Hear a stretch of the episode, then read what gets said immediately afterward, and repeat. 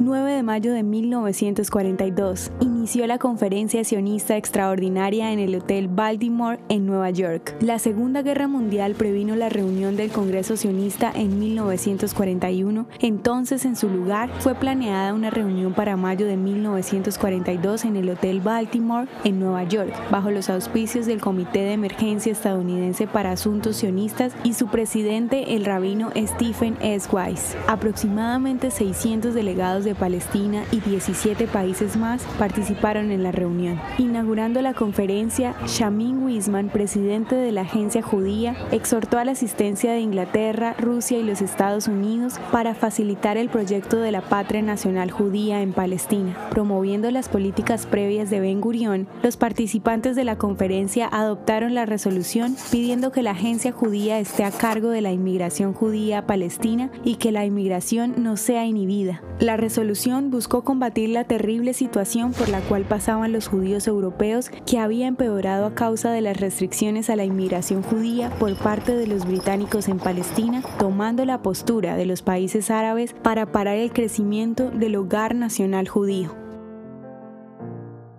¿Te gustaría recibir estos audios en tu WhatsApp? Compartimos nuevos episodios todos los días. Suscríbete sin costo alguno ingresando a www.hoyenlahistoriadeisrael.com. Hacerlo es muy fácil.